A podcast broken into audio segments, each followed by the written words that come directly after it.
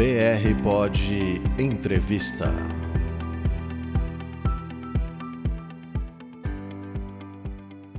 Bom dia, boa tarde, boa noite. Esse é seu programa Entrevista e hoje eu tenho o prazer de conversar com Priscila Pasqualin, que é bacharel em Direito pela PUC de São Paulo, sócia responsável pela área de filantropia, investimento social e terceiro setor da PLKC Advogados. É uma das autoras dos livros O Legal da Filantropia e Fundos Patrimoniais Filantrópicos, Sustentabilidade para Causas e Organizações. Priscila também participou da elaboração do projeto de lei de incentivo fiscal de impostos municipais para instituições culturais de São Paulo.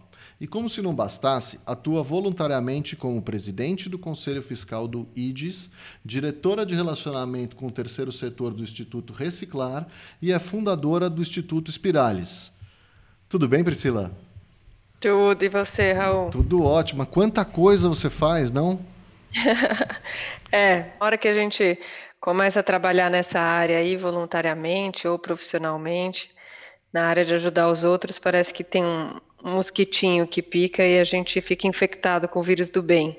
Priscila, quando você se formou advogada, você já começou a, tra a trabalhar com filantropia? Imagino que não, né? Não, é, na verdade, eu no primeiro dia da faculdade, comecei a estagiar no escritório de advocacia do meu pai. Meu pai também é advogado.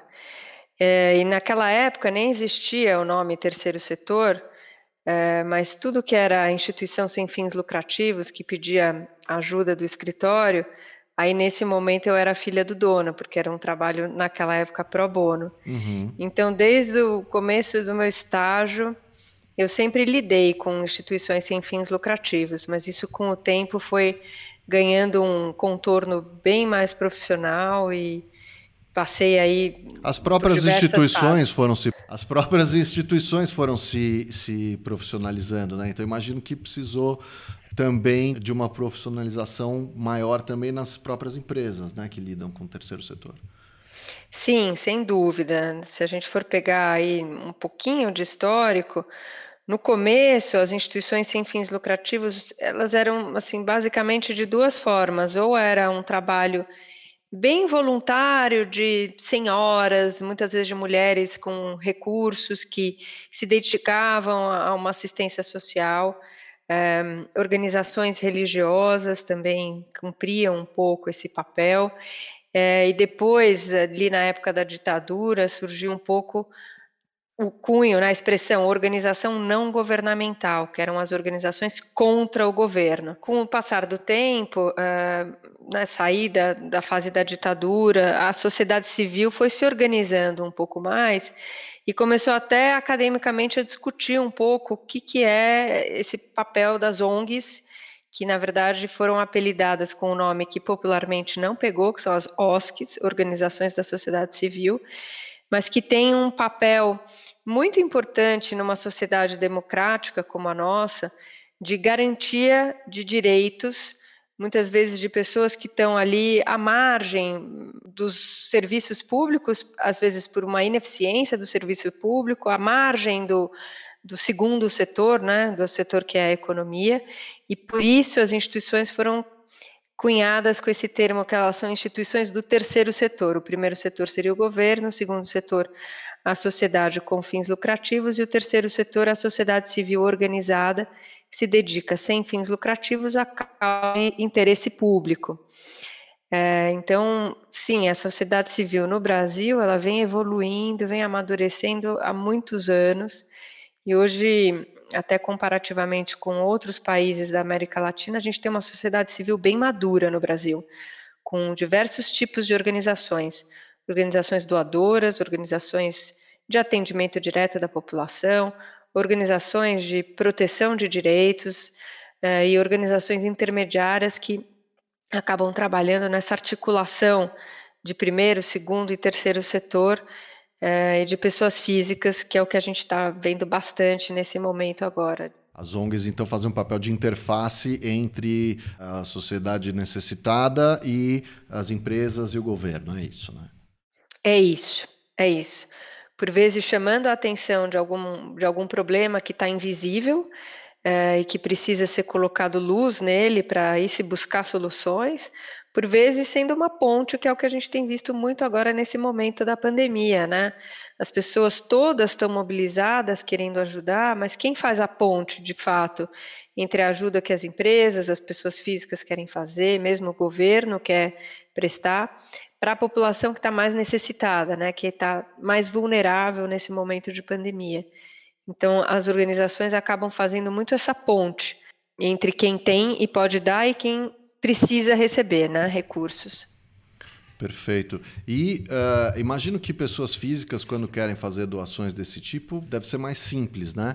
Agora, o teu papel é ajudar grandes empresas a fazer doações sem criar nenhum tipo de liability para essas empresas. Qual é exatamente o? Sim, meu papel, né, e até falando um pouco assim da minha motivação de trabalhar nessa área, eu sempre quis ajudar quem quer ajudar.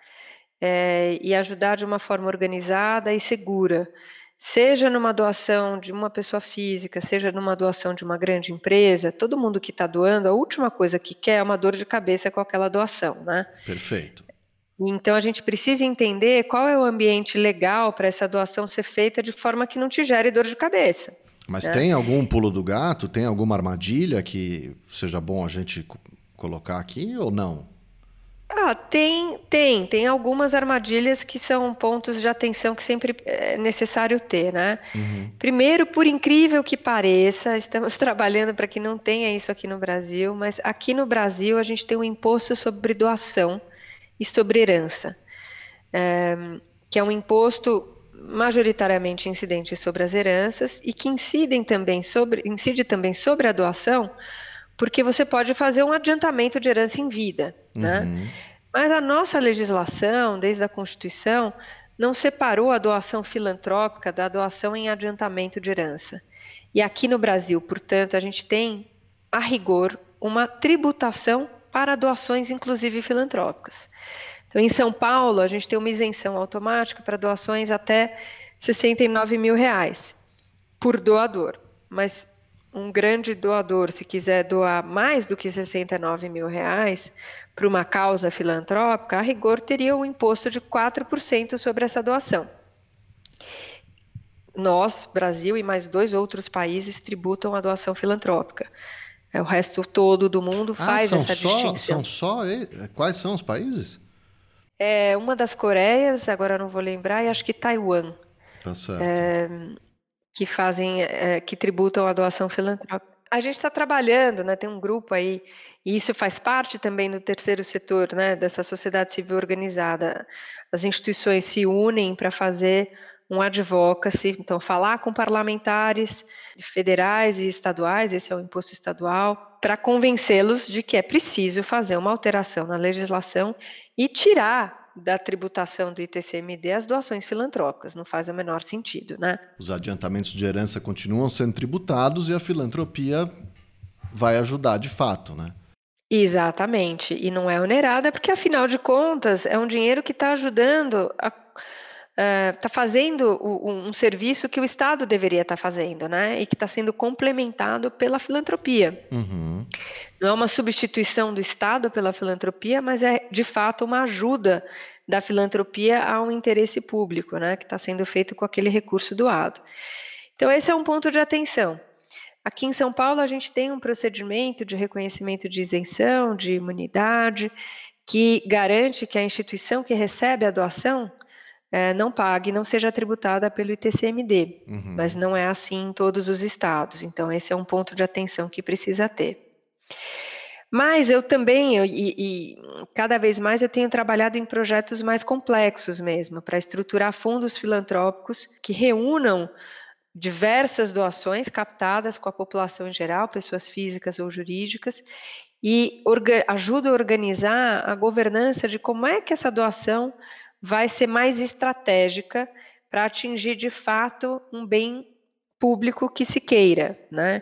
Então, eh, num momento como esse de pandemia, a gente tem dois, pelo menos dois tipos de doação. Uma é uma doação é aquela emergencial pura, né? Uhum. Eu vou doar álcool gel, eu vou doar uma cesta básica, eu vou continuar pagando uh, uma empregada doméstica, mesmo que ela não esteja trabalhando para mim. Uhum. Isso é uma doação mais simples.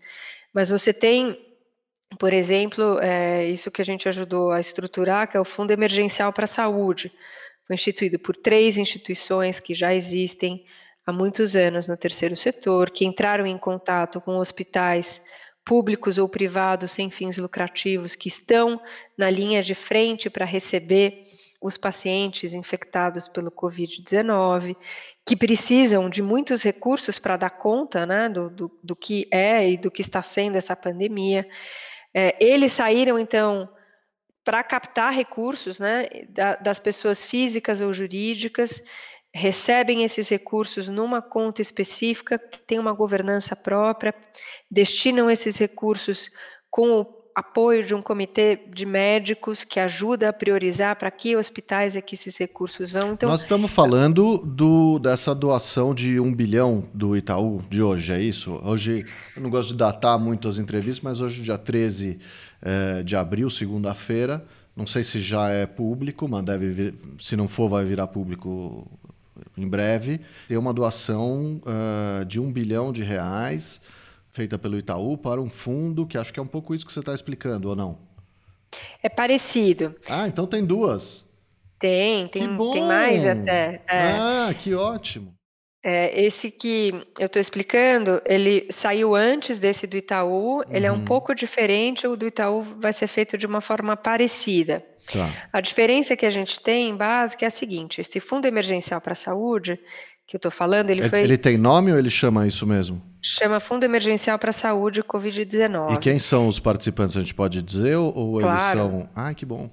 É o IDES, Instituto para o Desenvolvimento do Investimento Social Privado, uhum. o Movimento Bem Maior, que é a organização fundada pelo Dr. Eli Horn, dono da Cirela, hum. junto com o Rubens Menin, do, da MRV, e com o Eugênio Matra, da Localiza, e mais alguns outros tá. uh, instituidores, que o Movimento Bem Maior ele tem como objetivo uh, dobrar a, doação filantrópica no país. Né? Já tinha antes desse movimento da Covid, agora mais ainda. Qual que era o volume que eles queriam dobrar, você sabe? A gente estava falando de 0,2 do PIB, uhum. que era o volume de doações que a gente tinha no Brasil, para 0,4 do PIB. Nos tá. Estados Unidos, eles doam 2% do PIB. Agora, nesse momento, a gente está uh, tendo um volume de doações, né? tem um, um grupo que chama uh, que, da BCR, é um, um movimento que é um movimento que trabalha a cultura de doação no país, eles estão monitorando todas essas doações do Covid. Uhum. A gente teve já com essa do Itaú, isso sim vai fazer a gente saltar muito no volume de doações é, do país, né? Mas voltando ao Fundo Emergencial da Saúde, então ele foi instituído pelo IDES, pelo Movimento Bem Maior e pela BeSocial, que é uma plataforma eletrônica de doação. Uhum voltada para captar recursos na sociedade em geral. Então, eles fizeram um movimento dos grandes filantropos e também um movimento para pequenas doações, para doarem então para esse fundo e destinarem o, o volume arrecadado para hospitais que estão envolvidos no sistema público de saúde, uhum. seja hospitais públicos ou privados sem fins lucrativos, a partir desse comitê médico. A diferença para esse movimento que o Itaú lançou agora, para essa doação que eles divulgaram hoje oficialmente, é que ali eles estão doando recursos próprios, né? Recursos do Itaú. Sim, é, advindos do lucro deles, né? Advindos do lucro. Os acionistas abriram mão de receber aquele lucro e destinaram para esse fundo filantrópico que eles mesmos vão administrar mas que eles montaram também um comitê de médicos, uhum. de especialistas, para ajudar na destinação desses recursos, alinhando. Então, esse comitê vai conversar com os órgãos públicos uhum. para alinhar, né, para de fato ser a, a filantropia ajudando o governo a fazer com que o objetivo maior, que é, no caso, eles também estão focados para a saúde, que é o combate à pandemia, ser atingido, né? É... E, e, esse comitê de médicos, ele também vai administrar o outro BI que veio sem ser do Itaú ou não?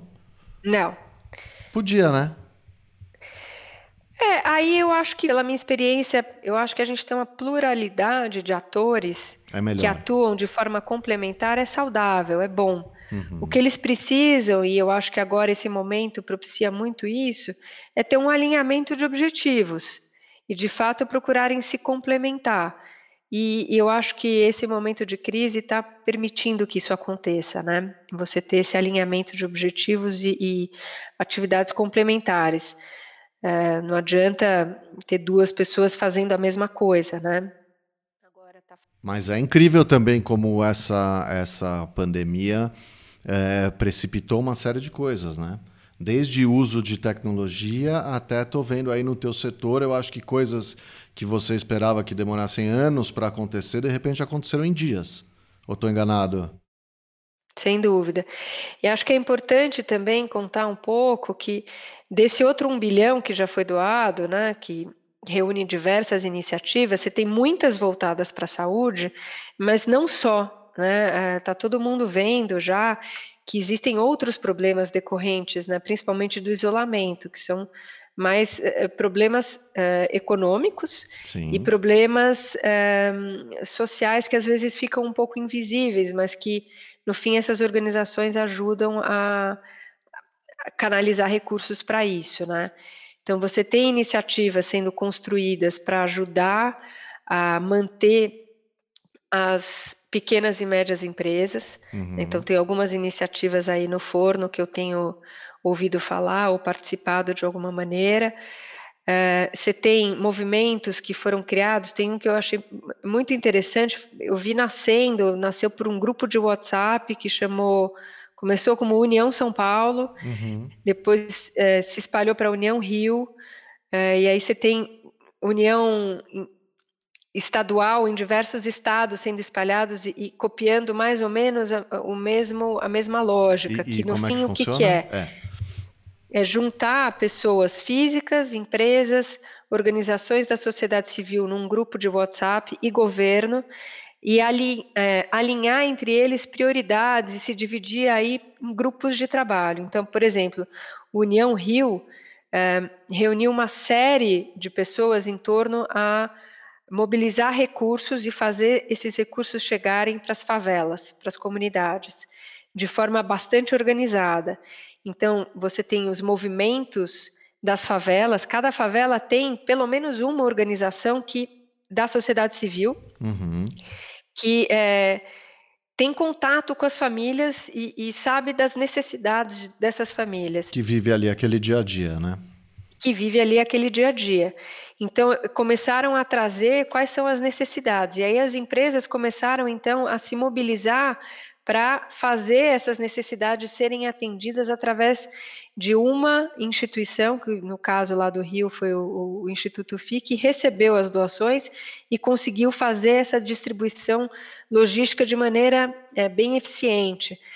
É, e até soltaram assim manifestos é, saiu um manifesto lá no Globo do Rio, não sei se você chegou a ver, muito bacana, falando do carioca e, e também puxando um espírito carioca de não deixar a peteca cair e de conseguir juntos e unidos é, superar essa crise, né? É, e daí surgiu o União São Paulo, também está reunindo diversos institutos e empresas alinhado com o governo do estado de São Paulo, principalmente a Secretaria de Desenvolvimento Social, voltado para atender às necessidades das famílias que estão ligadas às instituições parceiras da Secretaria de Desenvolvimento Social, também fazendo chegar cesta básica, kits de saúde, né, de prevenção da saúde, com higiene, etc., para essa população. Uh, então, você tem aí um, um, universo grande colaborativo, né, que permite esse ataque às diversas necessidades que a gente está vendo agora de uma maneira plural e ao mesmo tempo organizada. Acho que um outro exemplo que é interessante de contar também é um movimento que esse eh, acho que ajuda bastante aquelas pessoas que estão menos integradas e conhecem menos instituições, né, que estão é, organizada já para atender alguma frente de necessidade aí, que é o, o movimento Família Apoia a Família. Ele foi organizado pela liderança do Instituto ACP, que é o Instituto da família Piponzi, uhum. que é a família acionista da, do grupo Droga Raia, é, onde eles criaram uma.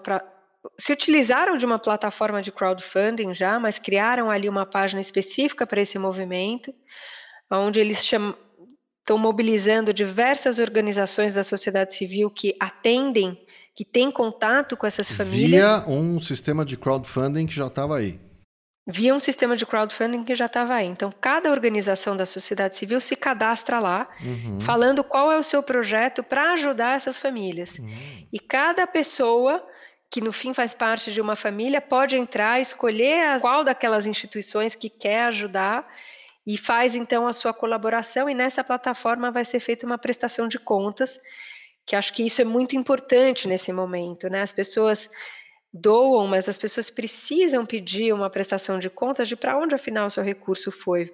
E isso as instituições que trabalham aí nesse setor há muito tempo estão bastante acostumadas a fazer, né? A gente precisa prestar é... atenção porque também tem golpista, né? Agindo nessa Sim, hora. Sem dúvida. Então é importante entrar em plataformas confiáveis, ver se as instituições que estão é, fazendo aquela campanha de doação são instituições confiáveis que já existem aí há algum tempo, é, e isso numa pesquisa na internet não é difícil de você saber, né? Então você tem aí algumas plataformas que estão, que já são conhecidas e que reúnem instituições idôneas que fazem uma certa due diligence, que uma é a benfeitoria, uhum. que é uhum. essa plataforma onde esse movimento Família Apoia a Família acabou. Que, que é benfeitoria.org.br, é isso? É, exatamente. Aí você tem a BeSocial, que é a plataforma onde está esse fundo uh, emergencial para a saúde, que, que a gente ajudou a, a, a montar, né, a uhum. estruturar, e que também tem outras iniciativas ali cadastradas. Você tem uma outra que é Abrace, Abrace uma Causa, uh, que acho que até o Banco Votorantim soltou uma, uma campanha de doação para os próprios funcionários e para as pessoas, onde o próprio banco se comprometeu a fazer o matching da doação, isso é bastante interessante também. Nossa. A empresa é, convida as pessoas a doarem e se compromete a doar o mesmo valor que recebeu é, de doação. Então, isso potencializa bastante. Tipo, você é. doa, eu dobro, é isso? Isso, exatamente. Bacana. Exatamente. Então... E, e essas empresas estão conseguindo Uh, elas estão sendo tribu essas empresas estão sendo tributadas nessas doações? A maioria das instituições que já atuam nesse setor tem isenção do imposto sobre doação aqui em São Paulo. Uhum. As que não têm precisam tributar. Tá. Né? Então, esse é um que ponto. Que é todo mundo cuja sede não é em São Paulo, é isso? Não, mesmo quem tem sede em São Paulo, se não tomou as providências para ter o reconhecimento dessa isenção, ah, não é automático. pagar. Não é automático. Automático em São Paulo é até 69 mil reais. Então, todo tá. mundo que doar num ano para uma mesma instituição mais de 69 mil reais tem que se preocupar. Mas doar mais de 69 mil reais, a gente já sabe que é uma doação volumosa, né? A maioria das pessoas vai doar abaixo disso. Mas para doações maiores, sim, esse é um ponto é, a se preocupar. É, e doações para outro estado também é um ponto a se preocupar. Então, se a gente aqui em São Paulo, falo a gente porque eu estou em São Paulo, né? Mas se eu aqui em São Paulo resolver doar para esse União Rio, por exemplo, uhum. o imposto é devido aqui em São Paulo. Não, mas esses 4 bi aí que a gente está falando, isso é Brasil ou é só São Paulo? Não, isso é Brasil. É, mas o maior volume de doações está entre Rio, São Paulo e Minas. Uhum.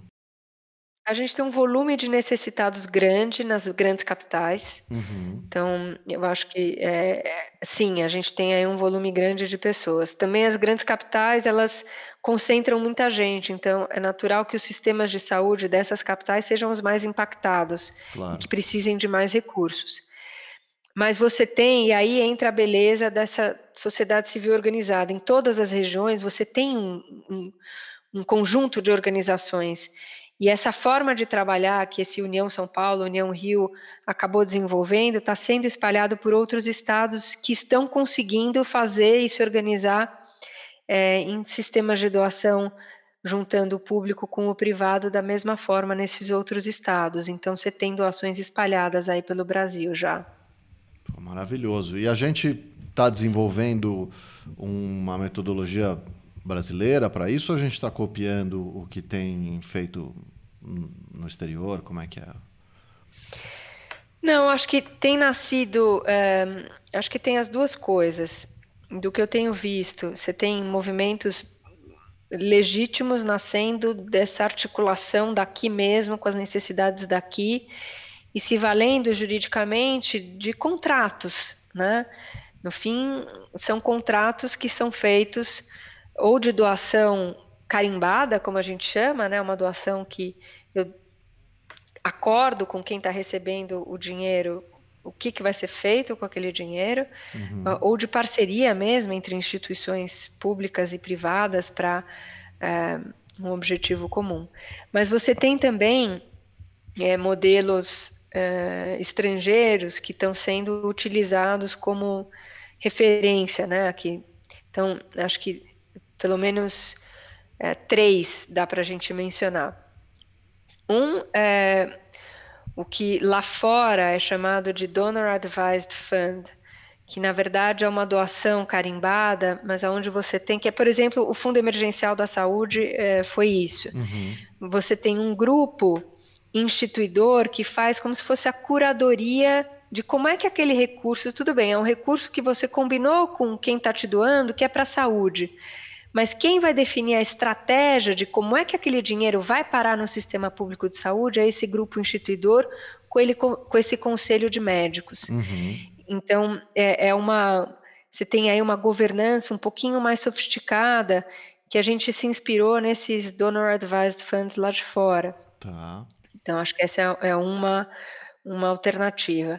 Outra alternativa que ainda uh, não tem nenhuma oficialmente de pé constituída, de fato, para esse momento da Covid, mas tem algumas pessoas estudando esse assunto, é a constituição do endowment, que é, aqui no Brasil a gente chamou de fundos patrimoniais e trouxemos essa, essa estrutura legal a partir da Lei 13.800, que eu pude colaborar aí para a criação dela, que prevê hum, duas, duas coisas. Uma, é, a, a constituição de um fundo patrimonial que vai durar no longo prazo, né? Que você tá. combina que o que você vai usar, o que a instituição, que é titular do recurso e que recebeu as doações, vai usar, é o rendimento descontado da inflação. Ou seja, você tem um patrimônio ali que fica perpetuamente gerando recursos para aquela causa.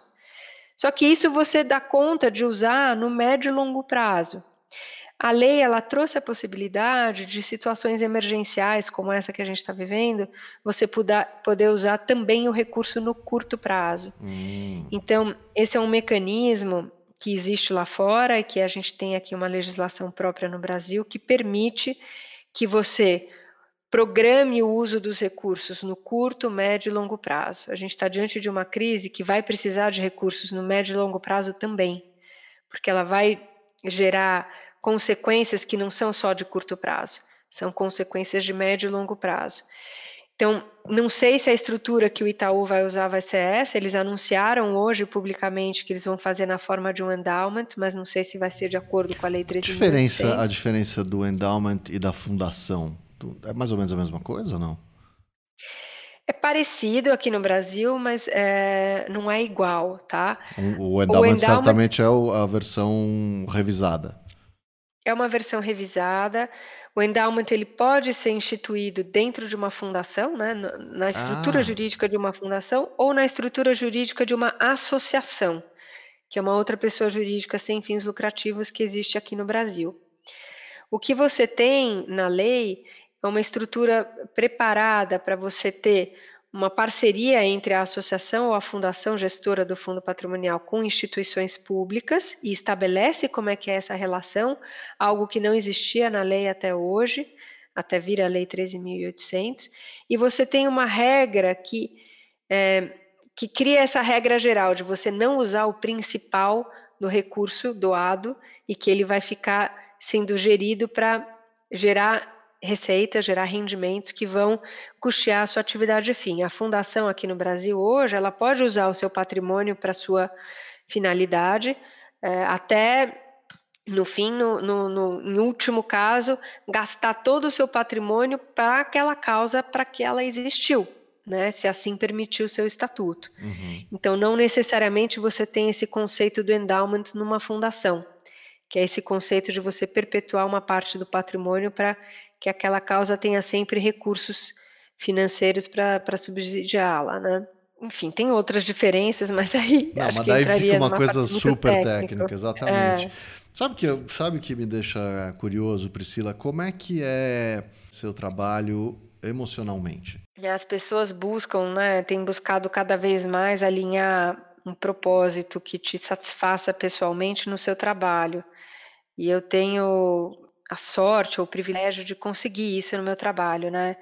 De fato, ao longo aí da minha carreira, eu sempre senti muito mais motivação para trabalhar para as causas sem fins lucrativos, de ajudar as empresas, as pessoas físicas a organizar a sua atividade de ajudar os outros, né, a sua atividade filantrópica, do que de trabalhar em outras áreas do direito que eu já trabalhei. Então, ao longo do tempo, eu fui conseguindo conciliar isso que me motivava, né? Como é que eu posso usar da minha profissão para ajudar a melhorar a nossa sociedade? Eu acho que eu encontrei nesse nesse caminho, né, de de fato me especializar aí no direito do terceiro setor, na filantropia. Então, é uma comemoração, assim, que me preenche mesmo, né? Eu não, não, me canso de trabalhar, não é aquela coisa de falar, nossa, eu quero só trabalhar para durante a semana para chegar no fim de semana eu conseguir só relaxar e ir para o lazer. Muitas vezes o trabalho me invade no fim de semana e eu faço isso com prazer porque eu sei que eu estou ajudando outras pessoas a, a, sair de uma situação difícil, né? Que no fim sempre as causas filantrópicas ajudam. Então, sem dúvida, isso me preenche pessoalmente, não só profissionalmente, né? Priscila, adorei o nosso papo, super esclarecedor. Queria saber se você tem alguma mensagem que você quer dizer, alguma coisa que eu deixei de perguntar que você gostaria de mencionar, fica à vontade. Ah, eu acho que agora, eh, esse momento que a gente está passando é uma oportunidade que a gente tem de, de fato, despertar esse sentimento de solidariedade, de colaboração em todo mundo. Acho que todos nós eh, podemos ajudar e contribuir de alguma forma. E eu acho que a gente podia se inspirar nesse momento para tentar mudar um pouco esse nosso mindset, muitas vezes eh, mais individualista, para um mindset mais colaborativo, mais buscando de fato uh, ter uma sociedade mais justa, mais sustentável, mais solidária. Uh, acho que esse momento eu estou vendo, apesar de difícil, com muita esperança, né? Para a gente de fato mudar o nosso modus operandi de fazer as coisas em todas as dimensões da nossa vida, que eu acho que a gente sempre pode fazer melhor e de uma forma mais altruísta. Então, que esse momento deixe pelo menos isso de legado na nossa sociedade, na nossa vida. É isso. Super obrigado, Priscila. Obrigada a você, Raul, pela oportunidade de me dar aí esse espaço para falar um pouquinho e compartilhar um pouco a minha experiência. Foi, foi um prazer. Você ouviu BR Pod Entrevista.